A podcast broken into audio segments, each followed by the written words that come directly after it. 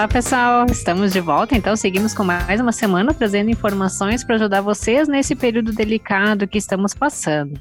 Algumas cidades declaram a abertura das empresas nesse, nesse dia 6, nessa segunda-feira, perante algumas observâncias, como uso de luvas, máscaras e também com escalas para atendimento se tu tem uma equipe. Não pode estar tá todo mundo atendendo junto ao mesmo tempo. E outro ponto também é a redução de 50% da ocupação do seu espaço. Então, por exemplo, se a tua clínica comporta 10 pessoas, conforme o que está descrito no teu PPCI, que tu apresentou para os bombeiros e prefeitura, ela poderá estar recebendo somente cinco pessoas, considerando você junto nessas cinco. Outros locais estão com retorno previsto, então, para o dia 15 de abril e as escolas para o dia 30. Agora vai aqui um alerta, né, para quem é do Rio Grande do Sul ou outros locais mais frios, é que o inverno está chegando e a gente sabe que com ele aumentam muitos casos de doenças respiratórias. Então eu não duvido que a gente tenha ainda surpresas por vir. Não é para assustar, mas é para alertar vocês para aproveitarem esse período de reabertura para se reorganizar, organizar tudo que for possível para criar mais relacionamentos e estreitar os laços com seus clientes. Lembrem-se que elas precisam de você. Oi, Cris. Bem-vindo, bem-vinda, você que está aí nos escutando do outro lado. É, a verdade é que a gente tem bastante conteúdo legal para seguir abordando por aqui, mas devido à situação, a gente precisa seguir com assuntos mais voltados a combater essa crise, né? Não que esse não seja um assunto legal até, mas devido às circunstâncias ele acaba sendo um pouco assustador até. E é mais interessante quando a gente aborda ele em um entorno de normalidade, onde a gente possa tomar ações de forma tranquila e bem estruturada o que não é o caso hoje, né? Eu até quero pedir que, se você que nos escuta é, prefere que a gente continue com os assuntos ligados ao combate da crise, que possa nos comentar lá no Instagram, ou se a gente deveria voltar a alguma certa normalidade, digamos, é, com os assuntos normais, né? Eu até talvez vou colocar uma caixinha para votação lá também durante a semana. Com relação ao tempo que isso ainda vai durar, é, realmente a gente não tem uma resposta definitiva. Eu até estive lendo uma entrevista do ministro de Saúde semana ou semana passada, parece que foi, dizendo que o pico de contágios seria entre abril e maio e lá por junho deveria começar a desacelerar. Mas nada disso é ciência exata, né? E depende de inúmeros fatores ali no meio. Eu tenho certeza que, assim como eu, você que está nos escutando teve um frio na espinha só de pensar nesse cenário, né? Porque não tem empresa pequena que possa se manter até junho nessas condições. Claro que a gente espera que não seja com quarentena total, mas é, qualquer coisa que eu falasse aqui seria realmente mera especulação. Mas a gente está aqui e a gente vai conversar sobre algumas medidas básicas que a gente pode adotar, tanto durante como depois desse período, para organizar um pouco a casa e, e fazer com que essa volta não seja tão traumática. Ah, e hoje a gente vai começar um quadro novo aqui no Descomplicando também. A gente ainda não colocou um nome nele, mas a gente vai estar tá respondendo as perguntas de vocês. E essa semana a gente tem um áudio da Alessa, sobre limpeza de pele. Então fica com a gente até o final do programa para conhecer o quadro e também saber a dúvida que ela tem. Né? Vamos lá, vamos começar a responder o pessoal também. O que comumente acontece numa situação como essa que a gente está passando é que as pessoas elas vão acabar criando sistemas de defesa, assim como as nossas clientes terão as defesas delas, onde muitas optarão por não consumir estética, outras poderão reduzir o ticket de compra. Nós também vamos precisar ter as nossas defesas, mas a gente precisa principalmente atacar de alguma forma. Então, que seja oferecendo o que a gente faz de melhor, que é o nosso trabalho. O que é importante observar agora é a mudança de comportamento, né? O que, que a nossa cliente vai buscar buscar e o que nós devemos estar oferecendo para elas após uma quarentena. Será que somente o embelezamento ela quer ou ela quer um momento de cuidado, de carinho, de bem-estar? Então agora vai ser um momento de harmonização, de microagulhamento ou outros procedimentos mais doloridos, onerosos, ou então a gente vai ter que se reinventar na oferta dos protocolos de atendimento. Eu acredito que agora é a chance de aproveitar os intervalos maiores que a gente vai ter que deixar entre um atendimento e outro para compreender as necessidades das nossas clientes e apagar elas também, né? É tempo de criar momentos, de surpreender, de envolver a nossa cliente no nosso negócio para que ela seja, então, uma embaixadora da nossa marca. Coisa que você pode estar revisando ouvindo o nosso episódio número 20, que foi sobre a satisfação do cliente. Sabe que eu acho que tem, tem muito sentido o que tu está falando, mas acho que mais do que a defesa do cliente, que tem um papel importante aqui também é a a incerteza, né? E essa incerteza faz com que as pessoas evitem gastar em, em qualquer coisa, digamos, que não seja serviço básico. E quando eu falo em serviço básico é água, luz, comida, etc, né? O que é certo, sim, é que vai haver uma, uma mudança de comportamento do cliente por meses e talvez anos, e todo mundo vai ter que se adaptar a isso. A gente mesmo está aqui falando de, de tudo em base a experiências próprias de administração de crise, né? A crise teve que tomar várias medidas para manter o negócio e poder reabrir agora, alguns dias até. E no meu caso, eu tive que renegociar contas porque eu tinha a receber, alguns projetos foram suspensos por esse período, outros foram simplesmente cancelados, né? Embora eu tenha ferramentas para ajudar as empresas a sair desse momento, também é hora das empresas cortar na carne, dependendo da situação de cada um. Mas eh, tu até comentou na live, Cris, que tem serviços mais periódicos que vão ser os primeiros a serem retomados. Vai ter muita gente que vai precisar de uma depilação, de uma limpeza de pele, eh, de um corte de cabelo, até de fazer as unhas, por que não, né? O que a gente não pode esquecer aqui é do emocional das pessoas. Que a gente, vamos supor, por exemplo, que amanhã termina a quarentena, a pessoa ficou 30 dias em casa, saindo só para fazer as coisas básicas. E o sistema de, de recompensa dessa pessoa vai se ativar. Ela vai querer comprar alguma coisa, digamos, para compensar o esforço, né? O esforço entre aspas, até vamos colocar aqui. E vai ter muita gente precisando de um dia de spa, de um dia de relaxação, é, dessa experiência de tu entrar num espaço e sair totalmente renovada de lá, né? Então, daqui a pouco, quem trabalhava só com os procedimentos mais onerosos, como tu comentou, talvez tenha que oferecer essa experiência um pouco mais abrangente. Mas eu também acho que vai ter gente procurando os procedimentos mais doloridos e onerosos também. É, não é que eles vão desaparecer por completo, mas praticamente todos os serviços eles vão ter que. Eles vão ter uma retomada um pouco mais lenta e, como tu comentou, a gente precisa aproveitar para sentar, conversar com o cliente e extrair informações que sejam relevantes para entender o que ele quer nesse momento, o que ele precisa realmente, né? E ver se a gente tem forma de atender esse desejo que ele tem. Sim, sim, é, é verdade. Até o pessoal que não costuma sentar, conversar, fazer avaliação, então agora é o momento de tu ter esse contato com o, com o teu cliente, né? Vamos botar contato entre aspas, porque o contato físico está uma coisa meio limitada. E também sobre sair e se recompensar, eu mesmo até já saí ontem, já fui pintar a raiz do meu cabelo, que eu não aguentava mais os brancos, né? Cortei porque caiu um monte e agora tenho que dar um jeito na sobrancelha. E uma pessoa com quem eu conversei no final de semana, eu não vi a hora de ter retorno da manicure dela, porque nunca tinha ficado tanto tempo sem fazer as unhas. Então as coisas vão retomando, claro que num ritmo mais lento. E como você pode estar promovendo, como que tu pode estar promovendo experiências para o teu cliente sem estar investindo? Desculpa. Aqui vão algumas dicas simples, né? Se você já cuidava impecavelmente da higiene do teu espaço, ok. Mas agora, se tu ir empurrando a, a sujeira para baixo do tapete, literalmente, né? É o momento da mudança. O teu espaço não precisa ser todo branco, mas ele deve ser limpo, organizado, aconchegante. Agora temos que deixar mais arejado também, se possível, evitar o ar-condicionado, abrir as janelas. Certamente, as massagens, elas vão ser mais procuradas, tanto as corporais quanto as, as faciais, pelo momento de bem-estar que elas oferecem, né? Elas promovem. Então, vista na cromo e na aromaterapia nesses procedimentos. Caso não tenha, tu pode deixar uma janela entreaberta, uma meia luz. Isso também vai criar um momento, momento prazeroso e de relaxamento para o teu cliente. Sem esquecer daquela playlist especial bem zen, né, que tu pode fazer nos aplicativos, ou que seja num radinho com pendrive ou com O que vale é a intenção de proporcionar o momento. E mais uma dica: se você souber costurar ou tem alguém próximo que saiba, vale confeccionar máscaras e dar para os clientes quando chegam no seu estabelecimento, né? Só lembre de verificar se essa é uma opção mais em conta ou se as máscaras descartáveis elas retornaram ao mercado com um preço normal, ou ainda se não tem alguém na tua cidade que já costura, costurava algo e se reinventou fabricando máscaras laváveis nesse momento. É, claro, a questão da, da máscara, inclusive, tem que dar uma, uma estudada ali, ver se fazer uma máscara que realmente seja. que funcione, né? Porque eu tenho visto algumas que o pessoal faz e que não realmente não. É como se não estivesse usando nada. E, e sim, e tem muita gente também que lida, cada um lida de uma forma com essa situação de estar tá fechado em casa, de estar tá em quarentena. Então tem muita gente que está realmente muito estressada e vai precisar sair e ter esse dia de spa, assim, de chegar e dizer, não, eu preciso me desconectar de toda essa loucura de coronavírus é, e voltar um pouco à minha atividade e ter um, um pouco de, de tranquilidade. E a questão da limpeza é primordial, né? Não só nos espaços de estética, mas em qualquer negócio. E acho que a gente até pode fazer um exercício simples aqui.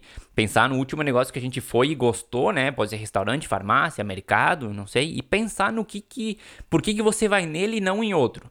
E agora pensar no outro lado. No que a gente foi e não gostou.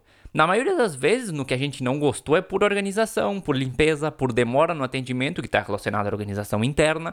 Então, organizar a casa é fundamental para qualquer negócio.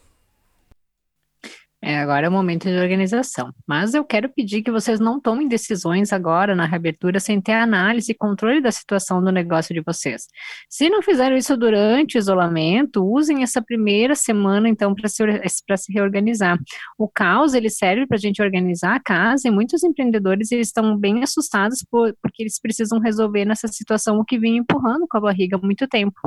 Agora, então, vai ser o momento que as estéticas que estavam sobrevivendo no mercado mediante aquela guerra de preço e prostituição, elas vão acabar sumindo, e aquelas que não abordavam a saúde também. Claro que eu não me refiro a cabelo, unha, maquiagem, porque como eu comentei, as mulheres estão doidas para retomar, retomar esses serviços.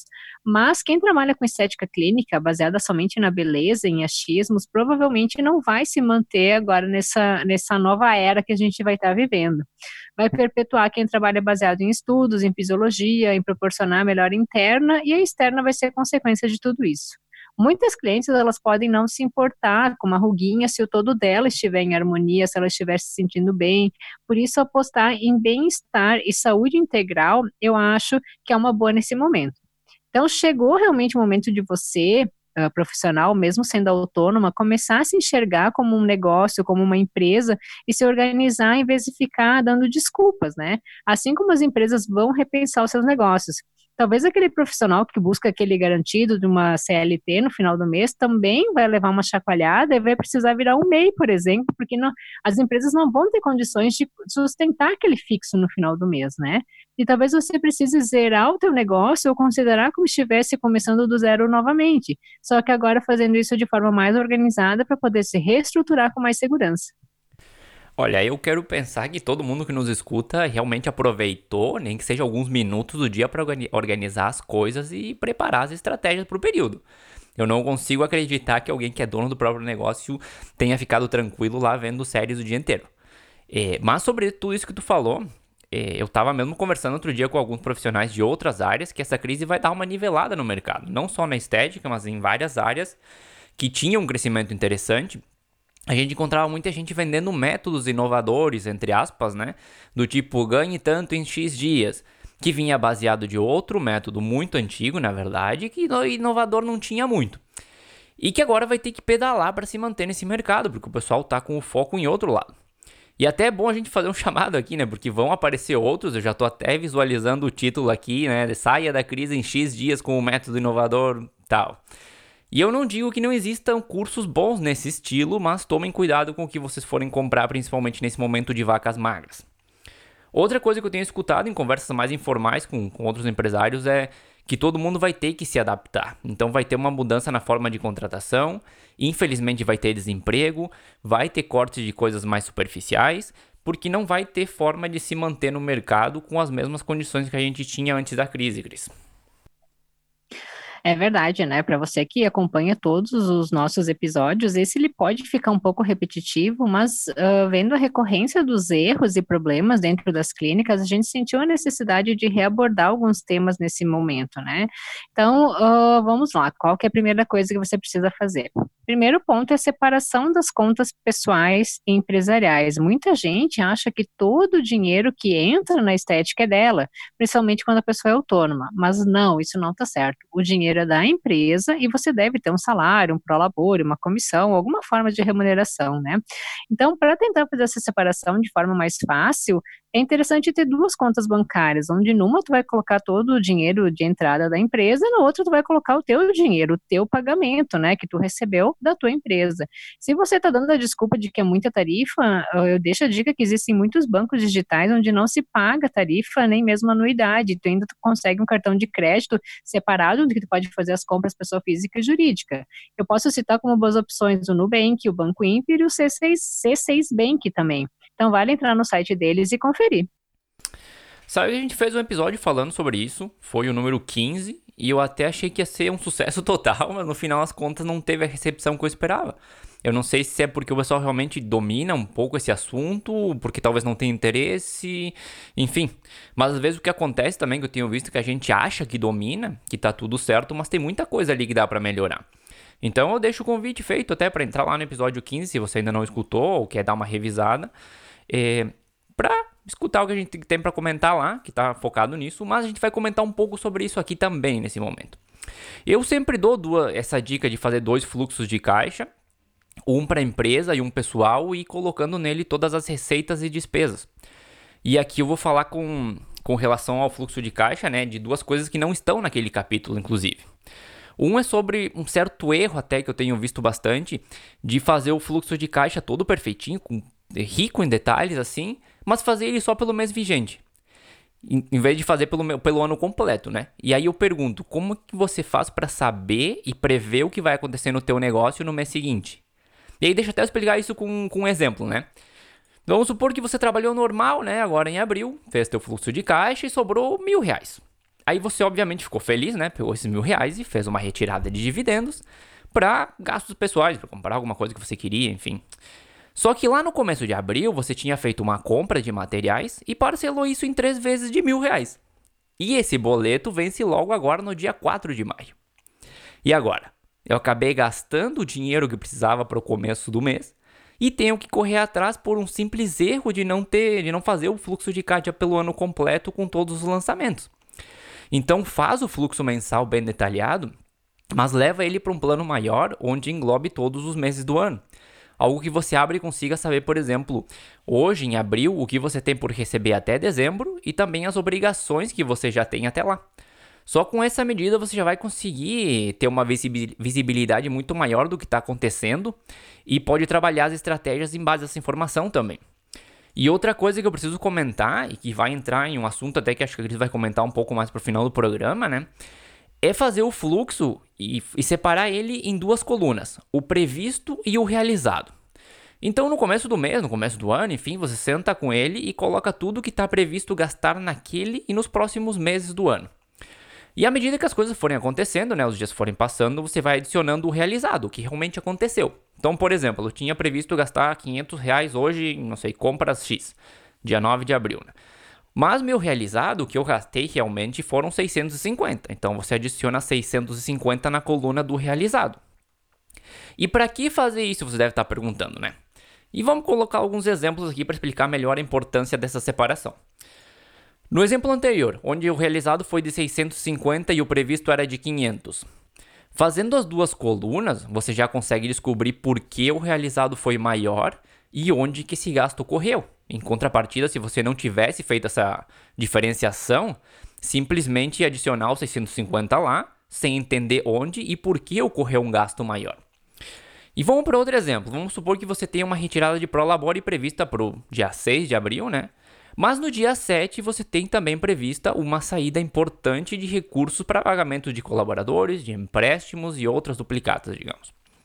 Se você tem essa informação mapeada e faz a retirada do, de Prolabore, não tem dinheiro suficiente para pagar as obrigações no dia seguinte, o que, que acontece? Você fica sem recurso para pagar na totalidade né, as contas desse dia e, consequentemente, acaba penalizando a empresa devido às multas e juros dessas contas. Tendo a informação na sua frente, você consegue administrar e fazer a retirada do Prolabore em outra data, ou talvez fazer uma retirada menor nesse dia, complementando o valor em outro dia posterior. E vamos para um terceiro exemplo, porque hoje eu estou cheio dos exemplos aqui. Vamos supor que você tem previsto o recebimento de contas por serviços prestados, seja em forma de boleto ou algum outro método que você ofereça. E todos os dias você nota que esse recebimento, esses recebimentos estão sendo menores do que o previsto. Então, isso indica que existe um problema importante ali de inadimplência que precisa ser revisado. E também dá para usar nas vendas, né? Você prevê as vendas à vista de cada dia e compara com as realizadas. E isso vai te dando ao longo do tempo uma estimação de demanda bem mais precisa. Então, de repente, você pode descobrir que talvez na semana do meio de cada mês, né? É, tem menos vendas que as outras e pode investigar o que está acontecendo nesses períodos ou trabalhar campanhas específicas para levantar essas vendas nesses períodos. Enfim, é uma ferramenta bem interessante fazer essa divisão. É, o previsto e realizado normalmente ele é mais usado quando a gente tem mais operações, né? operações maiores, com mais variáveis e tudo mais, mas eu vejo muito valor em usar ele aqui dentro da estética, justamente por essas estratégias que a gente consegue montar em base à informação que a ferramenta entrega.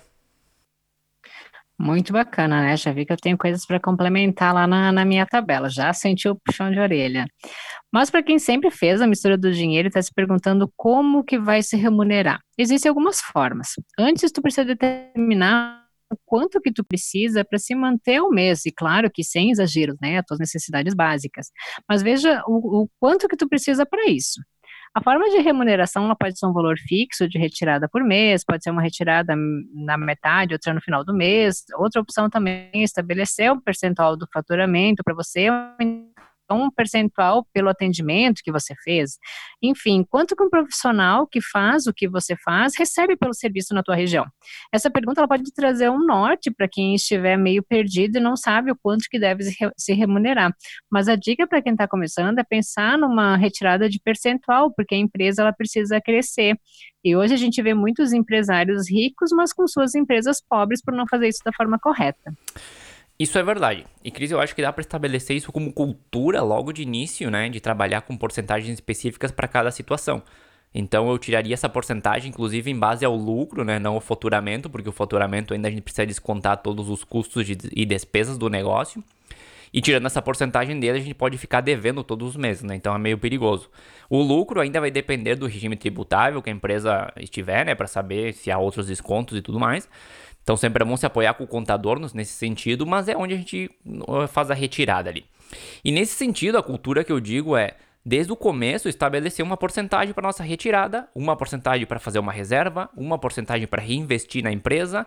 Enfim, tem empresas que destinam uma porcentagem para os colaboradores, né, como participação nos resultados. Depende da situação de cada um, mas ter isso bem específico já. Saber qual a porcentagem vai para cada montante logo de cara. E, enfim, já dá para ver, né, independente do regime contábil utilizado, na verdade, a gente precisa ter na mão todos os detalhes do nosso negócio. Porque não adianta eu colocar lá, ah, eu vou tirar 30% porque é o valor de mercado pelo meu trabalho. E essa decisão vai fazer a empresa sangrar todos os meses. Então, é, a gente precisa ter um certo controle ali também de, dos números para entender até onde a gente pode chegar com essa retirada. E eu acho que eu acabei entrando um pouquinho no teu tópico seguinte, então eu vou dar uma segurada aqui enquanto tu continua. Não, mas não, não tem problema, né? Assim, o pessoal que nos ouve vai já conseguindo tendo, ter uma ideia e repensando seu negócio. E algo que a gente não pode deixar de mencionar novamente, então, é sobre ter o controle do negócio.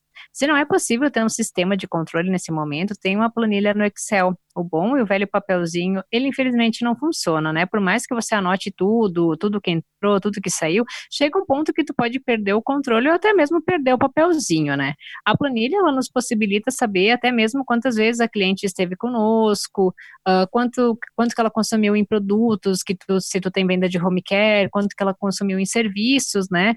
Uh, e quando a gente recebe alguns brindes específicos das empresas, isso é meio raro, né? Mas a gente pode presentear essas clientes especiais que estão há mais tempo uh, no nosso negócio. Com os números na nossa frente, a gente consegue ter uma total realidade do nosso negócio sem ficar supondo as coisas. Eu, eu sou até suspeito para falar aqui, porque eu costumo fazer planilha para tudo. Eu gosto de ver todos os dados na mão mesmo, né? Mas eu entendo também que é muito, é tanta informação que às vezes a gente não consegue dar a volta em atualizar tudo e analisar tudo também, né? Então, sempre que der um software de gestão específico para estética, ele facilita muito essa administração, porque normalmente a gente ingressa um atendimento, né, na agenda, e o programa vai fazendo todo o resto ali nos bastidores. Então a gente faz um puxa um relatório lá, faz uma pesquisa e toda essa informação de quando o cliente veio, que serviço comprou, quanto gastou, etc, o programa faz de forma automática. Mas claro, né, que ter um sistema também implica em um gasto mensal que nem sempre a gente está em condições de fazer, né? Mesmo sabendo que hoje existem várias opções até baratas no mercado, quando a gente está começando, a ideia é ser o mais enxuto possível. Então, também tem essa, essa condição. E eu até vou deixar uma ideia aqui, uma dica, não sei como é que você vai querer tomar isso. Eu tenho usado bastante um software que se chama HubSpot. Ele é um CRM, né? Então ele não vai servir como agenda para o teu negócio. É, talvez se fizer alguns ajustes poderia servir de alguma forma, mas eu acho pouco provável. E nem se atualizar de, tão facilmente como os softwares mais dedicados. Mas é uma ferramenta que é grátis, pelo menos até um certo limite. Depois tem algumas funções que são pagas. Mas a base dele é totalmente grátis e dá para ir fazendo esse controle de clientes, quando veio, quanto gastou, que interação teve. Dá para gerar ações em base aos clientes também, né? Por exemplo, ah, eu preciso ligar para tal pessoa em tal dia. Então o software te avisa por e-mail no dia que você definiu que tem que ligar para essa pessoa. É bem interessante para fazer esse controle do ciclo de venda sem ter que usar tanto as tabelas do Excel, que, é um pouquinho mais complicado por tanta informação jogada numa tabela, né? Além, é claro, que fica tudo online e é você e qualquer outra pessoa da equipe consegue, consegue acessar de qualquer lugar. Então, pode ser uma alternativa legal. Olha ali que dica, né? Gratuita ainda para vocês. Outra dica importante que eu trago é faça previsão orçamentária. A gente compra os nossos insumos muitas vezes sem pensar, né? Sem ter uma previsão, estabelecer um limite do quanto que a gente pode gastar no num período, ou mesmo até sem fazer uns três orçamentos. Simplesmente, ah, eu preciso de luva, vai lá e compra luva, sem orçar com três fornecedores né, para a gente ver o que, que, consegue mais em conta. Mas não ter a previsão do, do, nosso orçamento faz com que a gente gaste mais do que realmente pode saber até quanto que a gente pode gastar num mês com produtos e, e outros insumos. Então, se possível, procure comprar à vista para não se apertar. Se eu fiz uma previsão, por exemplo, e eu sei que o meu limite de gasto é 3 mil por mês, se passar disso, eu vou me apertar. E se repetir todos os meses, vai acabar virando uma bola de neve. Ah, um mês foi 13,5, outro mês foi 4, já é 1.500 a menos ali, né, que tu teve que tirar das tuas reservas. Com a previsão, se está no fim do mês e eu vi que eu já gastei 2 mil, mas eu preciso de mais, mais algumas coisas, ou eu vou dar uma barganhada com o fornecedor para conseguir o bom desconto à vista, ou eu vou pedir para parcelar, parcelar em mais vezes, ou eu vou aumentar o prazo para pagamento, só cuidado com os parcelamentos não se acumularem mais para frente, né? Se a gente não fizer essa previsão, Uh, pode haver uma mistura dos dinheiros também, né? E o teu pró-labore pode estar tá saindo para pagar os produtos da tua empresa. Tu viu, eu acabei me adiantando um pouquinho ali quando eu falei de fluxo de caixa, né? Porque fazendo ele com o previsto e realizado, a gente meio que mata as duas coisas com uma pedra só. A gente faz a previsão em base ao nosso limite de gastos e à medida que for realizando no mês, vai fazendo a soma, né, para ver quanto ainda pode gastar e você pode estender isso pro, pro ano inteiro. Mas eh, também dá para fazer por separado para quem preferir, né? Muitas empresas fazem orçamento por áreas que também pode ser muito interessante. Dividir, por exemplo, o meu orçamento no ano para marketing, para compra de materiais, para compra de equipamentos, se é que vai existir, para contratações, para cursos, que é extremamente importante na estética, né? Porque assim a gente consegue controlar melhor cada situação também. E aí eu vou vir com outro exemplo aqui, né? Vamos dizer que lá no começo do ano saiu um curso muito bom que fazia anos que a gente queria fazer, mas aí ele ocuparia todo o orçamento que eu tenho para cursos no ano. E aí, será que vale a pena gastar tudo em um só curso ou é melhor ir distribuindo esse valor ao longo do ano em diversos cursos, né? Sem essa informação, a gente acaba atuando meio que no impulso, faz esse curso e vários outros durante o ano, e quando chega lá em dezembro, a gente vai fazer um levantamento do que aconteceu na empresa no ano e descobre que gastou 5, 10% do faturamento só nesse item de curso. Não que seja algo ruim, ou até às vezes nem afeta a economia da empresa tanto, né? Mas a gente vê que é um valor que poderia ter sido usado talvez em outros pontos de melhora. E eu já tenho visto mesmo a gente chegar no final do ano e falar, ah, tu gastou tanto em cursos. E a pessoa, sério, eu gastei tudo isso em curso mesmo? então é interessante fazer talvez esse, esse orçamento por áreas. É, pessoal, agora também é o momento de dar uma segurada em algumas atualizações, né? Tu não precisa estar indo em todos os congressos, em todos os cursos que aparecem na tua frente. Por mais que os congressos e os cursos, eles sejam considerados um investimento, o momento requer cautela e reorganização, né? O que seria investimento na estética, além da compra de aparelhos, por exemplo? Tudo que tu gasta tempo e dinheiro que vai te melhorar profissionalmente e vai fazer com que você possa ganhar mais dinheiro, é um investimento também. Nisso entram cursos, livros, congressos. Você pode estar pensando, ah, mas se eu investir nessa atualização, vai fazer com que eu atenda mais pessoas e ganhe mais. Será? Coloca num papel, então, todos os prós e contras em fazer esse curso. Mais uma dica é ter uma reserva de emergência. Procura separar um valor mensal do teu lucro em um local diferente das entradas. Pode ser uma aplicação conservadora de baixo risco, por exemplo, né, dentro da tua própria conta, mas que tenha uma liquidez diária, ou seja, que te permita retirar o dinheiro no momento que tu precise. Só que isso não deve ser um motivo para você simplesmente ir lá retirar dinheiro hoje sem ter uma necessidade emergencial mesmo. Um valor interessante de reserva de emergência, né, para que a gente ter, para a gente poder ter, é três vezes o valor das despesas fixas, né, por exemplo, do teu negócio. Caso aconteça uma nova pandemia, tu vai ter três meses de resguardo, onde que tu não vai estar tá arrancando os cabelos. Procura juntar aos poucos, conforme o teu negócio aguenta, né? Vamos supor que os teus custos fixos sejam 5 mil e te sobre 500 reais por mês. você vai ter que guardar 15 mil como reserva, que são três vezes os teus cinco. Então, pega esses 500 e coloca mensalmente na tua aplicação até que tu consiga ter o valor necessário, que no caso vão ser 30 meses. Pode ser também uma outra forma, né, separar um percentual do teu lucro, 5, 10% todo mês, eles devem ser destinados a essa reserva de emergência. Torne isso um hábito e uma prioridade. Bom, olha eu me adiantando de novo na conversa, né? Mas vamos lá, eu acho que a atualização vai continuar tendo importância, a gente não deve deixar de lado, mas sim a gente vai ter que reduzir um pouco o nosso orçamento nesse sentido, né? Por isso é importante fazer agora esse orçamento, entender quanto você vai poder gastar que redução seria em comparação com o ano passado. Ver que cursos já estão por sair durante o ano e já se programar para isso, né? Fazer o que, os que o orçamento permita também. E se você achar interessante, a gente lança um dos complicando também, né, Cris? Vai saber. É, com relação às reservas, poxa, três vezes o valor do fixo é bem interessante mesmo, mas é uma condição que vai demorar um certo tempo até a empresa hum, conseguir atingir essa maturidade. Mas por outro lado, se você não fizer nada agora, também não vai atingir nunca. Né? É, então, usa a cultura que a gente comentou antes de já deixar definindo a porcentagem para fazer essa reserva realmente. E com essa crise, se todo mundo tivesse três meses, a situação teria sido bem mais tranquila, né? É, com certeza a gente já tem ideia realmente de transformar o Descomplicando em alguma forma de suporte mais detalhada para vocês. E talvez seja o momento agora, né? E com certeza também três meses a situação seria bem mais tranquila.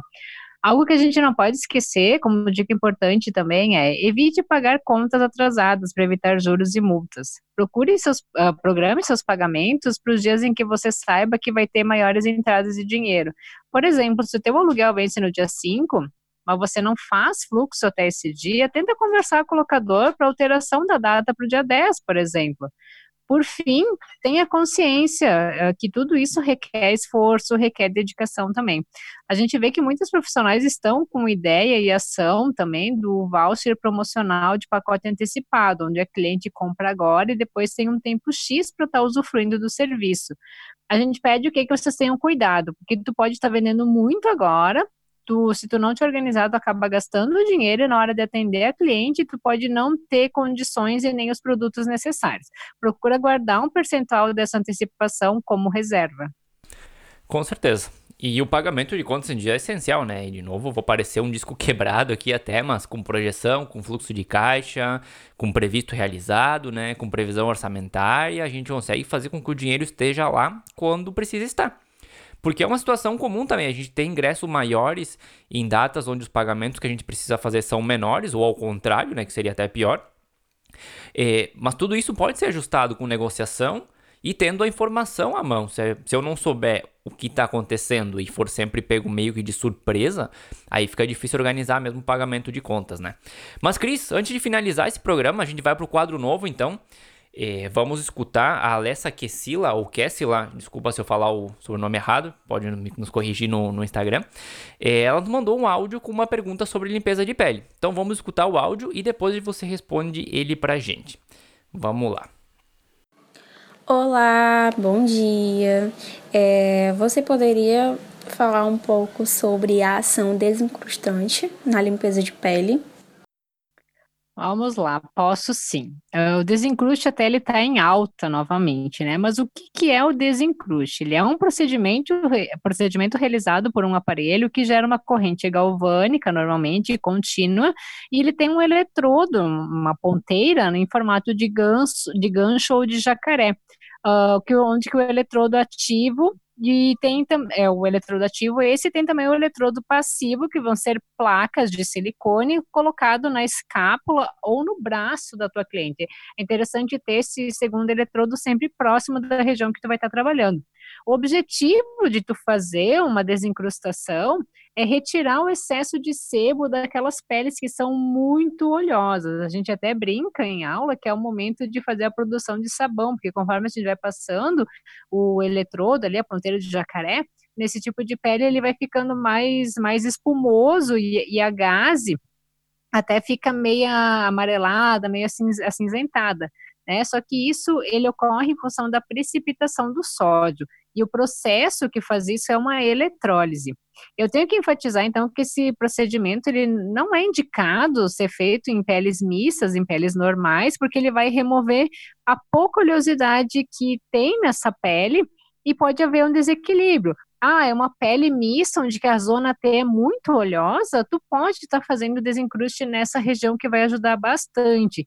Até uh, tem do, do Fábio Borges ali, um estudo mais antiguinho dele, de 2006, que fala que tem um conflito literário muito grande, né, acerca da dose do, do aparelho, onde que indica o uso da, da intensidade que seja, seja compatível ao limiar de sensibilidade e confort, dando conforto e segurança para o teu paciente. Porque existem diferentes tecnologias uh, na fabricação dos aparelhos, dos gabinetes, né, uh, e também diferença na corrente, na corrente contínua quanto ao tempo de aplicação, quanto tempo que tu deve estar tá fazendo esse desencruste, né? Uh, em prática, a gente sabe que deve ser de 4 a 5 minutos. Isso vai ser o suficiente, então, para te esquadrinhar toda a face durante a, a, realização do procedimento. Não precisa deixar muito tempo ali na face do, do paciente. Uh, esse eletrodo ativo, que é o que tu vai estar tá passando na face, que é o, o gancho ou o jacaré, ele deve ser envolvido com algodão ou THase embebido em alguma substância desencrustante, que normalmente é a trieta, trietanolamina sem que as partes metálicas elas fiquem aparentes. Então tem que tem que enrolar bem, porque se entrar em contato com a pele pode gerar alguma queimadura. Tu deve movimentar o eletrodo ativo de forma lenta sobre a região que vai ser tratada, seja a zona T, ou seja todo o rosto, né? Exercendo uma pressão uniforme e firme. Não precisa botar força, mas tu tem que ter um pouco de pressão. E os movimentos eles têm que ser retilíneos e ordenados de maneira a tu cobrir toda a superfície a ser tratada. E tem um, uma outra questão, é que muitos cosméticos também já estão desempenhando essa função. As empresas hoje, hoje estão trazendo muita tecnologia nos seus cosméticos para que as pessoas não fiquem tão dependentes de aparelho até uh, tu pode observar existe um esfoliante com ação desencrustante. Então, o objetivo é realmente isso: tu utilizar em peles que são muito oleosas uh, ah, para te remover esse excesso de sebo. Ele ajuda a controlar muito a oleosidade da pele, então tu pode estar, tá, se tu tiver o gabinete facial, por exemplo, tu pode estar tá usando ele dentro da tua limpeza de pele como um plus. Olha que maravilha. A Alessa, ela, ela, nos mandou essa, essa mensagem através da nossa página do Anchor, né? anchor.fm barra Descomplicando a Estética. Então, se você quiser também mandar a sua pergunta pra gente e aparecer aqui no nosso programa para fazer essa participação, pode entrar por lá, o link tá no nosso Instagram, lá na bio lá, né? E também, se quiser mandar uma mensagem de áudio direto pelo Instagram, a gente acha que a gente consegue extrair daí, teria que fazer uma, um teste primeiro. E também, é, a gente ainda não tem nome para esse quadro, né? Porque saiu essa a pergunta essa semana, a gente tava pedindo já faz um tempo que tivesse essa participação, essa interação com vocês. E, e não tivemos tempo de pensar no nome para esse programa, então a gente também está aceitando sugestão de, de nomes para esse quadro novo que a gente vai estar tá fazendo todo o final do programa. E se saírem muitas perguntas, a gente pode fazer até um programa específico inteiro só com as perguntas de vocês. Mas acho que por hoje era isso, né, Cris? Eu acho que sim, espero ter deixado clara, né, a, a resposta para ela, mas se ficou alguma dúvida adicional, é só entrar em contato que a gente traz de novo a pergunta aqui e a gente responde no próximo episódio. Até mais, Gabriel. Com certeza. Só lembrando que a música de abertura do nosso programa é Feeling Good purpleplanet.com. E claro que na próxima semana a gente vai estar de volta com mais um assunto interessante para vocês. Até a próxima, Gris. Até.